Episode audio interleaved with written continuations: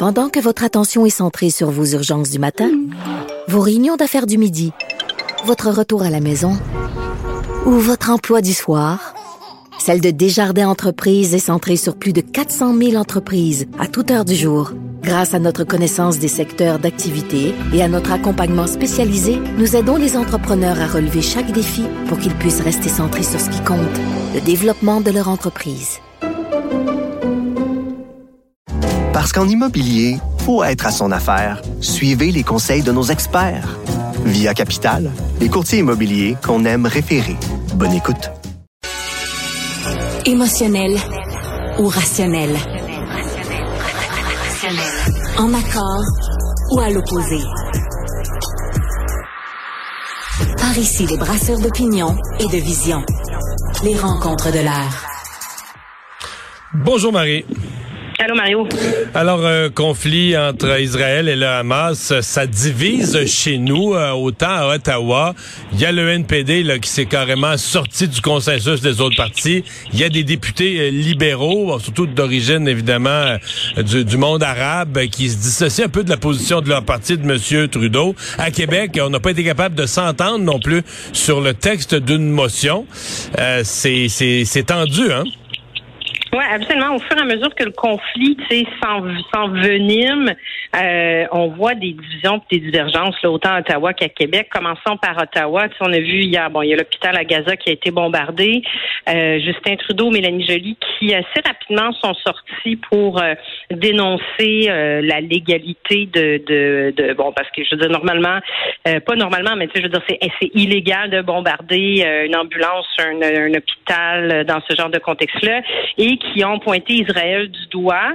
Et là, bon, euh, on voit une espèce de, de écoute, je sais pas comment on peut appeler ça là, depuis euh, depuis hier où Israël puis le Hamas euh, s'accusent mutuellement. Le Hamas accuse Israël de frapper l'hôpital. Mais là, les faits, les faits sont en train de se placer. Là, Israël a mis de la preuve documentaire et tout ça. Est-ce que M. Trudeau a parlé, t'as dit tantôt assez vite? Est-ce qu'on pourrait dire trop vite?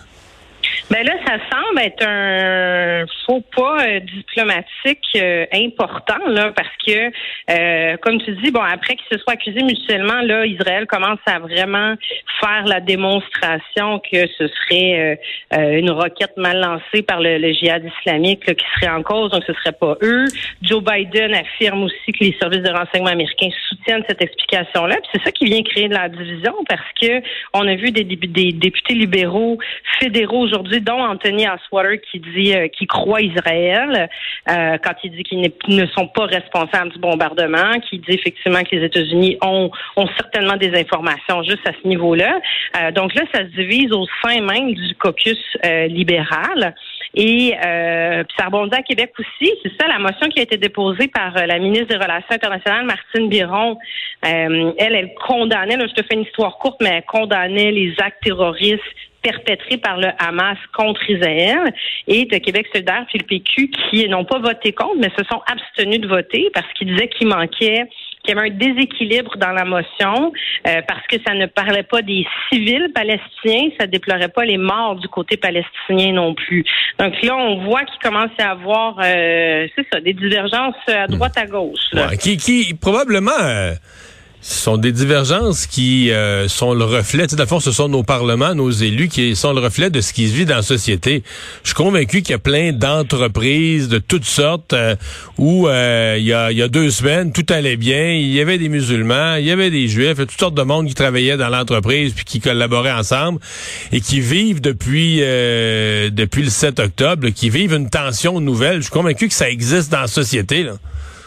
Non, tu as tout à fait raison. C'est tout à fait le reflet de la population. Là où je me pose une question, moi, c'est, c'est, dans les dans les dernières heures, il y a le secrétaire général des Nations Unies qui a appelé un cessez-le-feu, qui dit, écoutez, le vu euh, l'escalade justement des euh, la situation, euh, vu le nombre de morts, il appelle un cessez-le-feu. Est-ce qu'un Justin Trudeau, bon, tu me diras qu'il n'y a pas une si grande influence sur la scène internationale, mais ça reste que c'est un des, des chefs du G7 euh, qui pointe du doigt Israël, donc qui communique peut-être en plus de ça une mauvaise information, c'est sûrement rien pour aider. Là.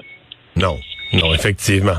Euh, ben ça va être ça va être à suivre comment nos nos leaders vont vont composer avec ça dans les semaines à venir. Les semaines à venir. Il y a Paul Saint-Pierre Plamondon ce matin dans son point de presse à l'Assemblée nationale, point de presse du matin. Euh, qui s'est retrouvé parce qu'il va présenter lundi son, son budget de l'an 1 d'un Québec souverain. Et là, les journalistes ont commencé à parler de ça. Et là, ça a glissé sur l'ensemble de sa vision du Québec souverain dans laquelle il y aurait une armée québécoise et un, une monnaie québécoise. Ouais, je pense qu'il l'avait pas trop vu venir, le Paul Saint-Pierre Plamondon. sais, effectivement, il va, il présente son budget de l'an 1 euh, euh, qu'il avait annoncé là, dès son élection l'année dernière. Il va présenter ça lundi, puis là, il s'est retrouvé à se questionner un peu du champ gauche sur euh, OK, mais un, le contexte effectivement c'était le conflit israélo-palestinien. Donc, il, la question c'était est-ce que tu sais comment se positionnerait un gouvernement dans un, Québec souverain dans cette guerre-là? Mais là, après ça, c'est mais est-ce que le Québec aurait son armée? Puis est-ce qu'il aurait sa monnaie? En tout cas, c'était assez intéressant de voir comment il se gratouillait la tête pour répondre à ces questions-là.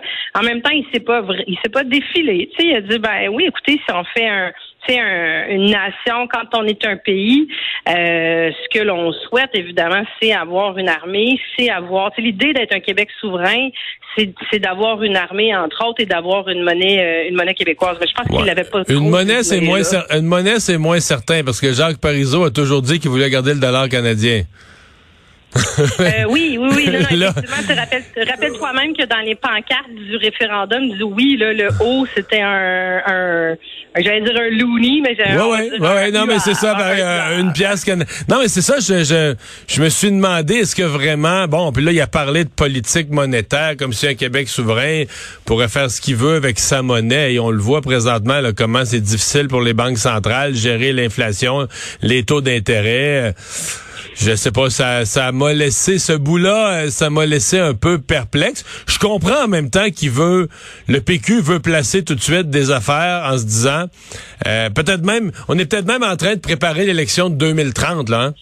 Tu sais, je, rendu loin, là, mais on se dit, regarde, à la prochaine élection, le PQ va avoir pris du pic. Peut-être pas assez, peut-être passer de trois députés ou quatre députés au pouvoir, peut-être pas assez. Mais peut-être qu'on est déjà en train de préparer la suivante, puis on se dit, ces questions-là, on va les régler assez vite, qu'à l'élection de 2030, on me les posera plus, là. Ouais, c'est ça. Mais tu sais, pour revenir, sur la question de la monnaie, je pense que le contexte dans lequel ça avait été fait, entre autres dans les années 80, là, c'était, de choisir entre, il n'y a pas mille choix de toute façon, mhm. c'est le dollar canadien, le dollar américain ou la monnaie québécoise. C'est sûr que le contexte économique était différent aussi d'aujourd'hui. Donc, je pense que c'est pour ça qu'il a changé un peu son fusil d'épaule. Mais chose certaine, le Parti québécois réussit encore à faire parler de lui. Tu sais, c'est, c'est, on, le disait, ils arrivent à, à quatre, maintenant on va arrêter de dire trois, à quatre députés à prendre de la place. Puis c'est sûr que euh, dans le contexte, ça fait rêver euh, certainement des militants péquistes qui avaient euh, qui avaient quitté le bercail puis qui attendent d'avoir leur souveraineté. Absolument. merci Marie, à demain. Merci Mario.